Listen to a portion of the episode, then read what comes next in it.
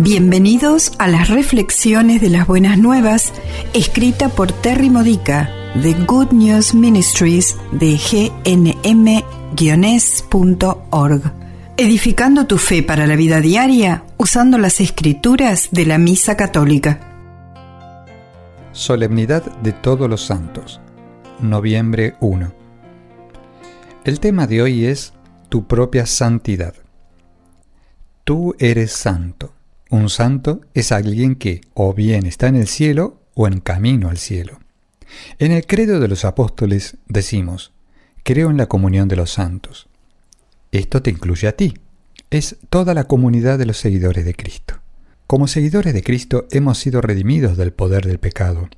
Hemos renacido como santos y ya no somos más pecadores. Sí, pecamos todos los días. No hemos perfeccionado todavía nuestra santidad. Así que crecemos en santidad con la esperanza del día a día, aprendiendo a ser como Dios pensó que fuéramos cuando nos creó. Esta es la vida de un santo en la tierra.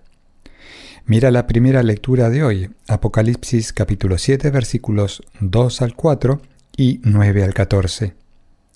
Podríamos ver esto como un gran encuentro de oración en el cielo, pero no se trata solo de lo que sucede después de esta vida. Tú en este momento eres parte de esa gran multitud cuando adoras al Señor con entusiasmo. Cada vez que alabamos a Dios, nos estamos uniendo a toda la comunión de los santos, incluyendo a nuestros seres queridos que pasaron a la vida eterna en los brazos del Señor. También nos unimos a ellos después de que nuestros pecados son absueltos en el sacramento de la reconciliación, porque en ese momento nosotros también lavamos nuestras túnicas y las blanqueamos en la sangre del Cordero.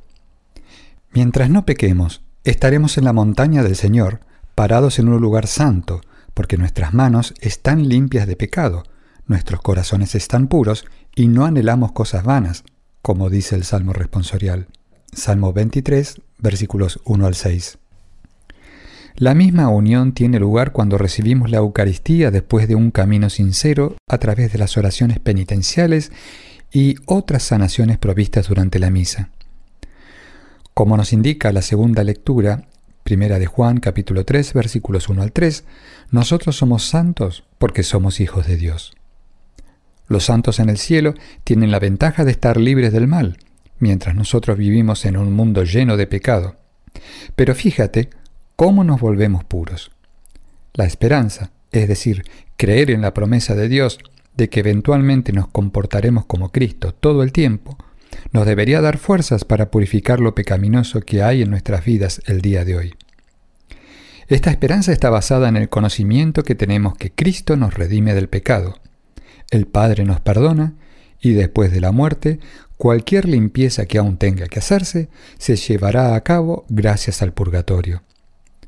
La lectura del Evangelio, Mateo capítulo 5 versículos 1 al 12, nos recuerda que somos santos porque somos bendecidos. ¿Acaso no es santo todo lo que Dios bendice? Por consiguiente, cualquier persona que Dios bendice se vuelve santa por amor. Los pobres de espíritu, los que lloran y reciben el consuelo de Espíritu Santo, los mansos que se someten a la voluntad de Dios, y así sigue la lista de bienaventuranzas.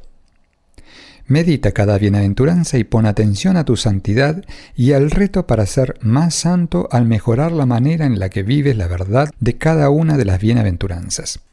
La Iglesia canoniza santos para que tengamos modelos a seguir y sepamos que están disponibles para apoyarnos en las oraciones y ayudarnos en nuestro camino al cielo que podamos aprender de su ejemplo, no comparando nuestras vidas con la de ellos, porque todos tenemos diferentes circunstancias para crecer en santidad, sino para ser bendecidos por su guía espiritual. Preguntas para la reflexión personal. ¿Cómo has crecido en santidad a través de los años? Elige una manera para crecer en santidad esta semana. ¿Cuál es tu santo favorito en el cielo? ¿Por qué? Nombra a alguien que conoces y que es un modelo de santidad. ¿Qué hay de santo en esa persona? Esta ha sido una reflexión de las buenas nuevas de Good News Ministries de gnm-es.org.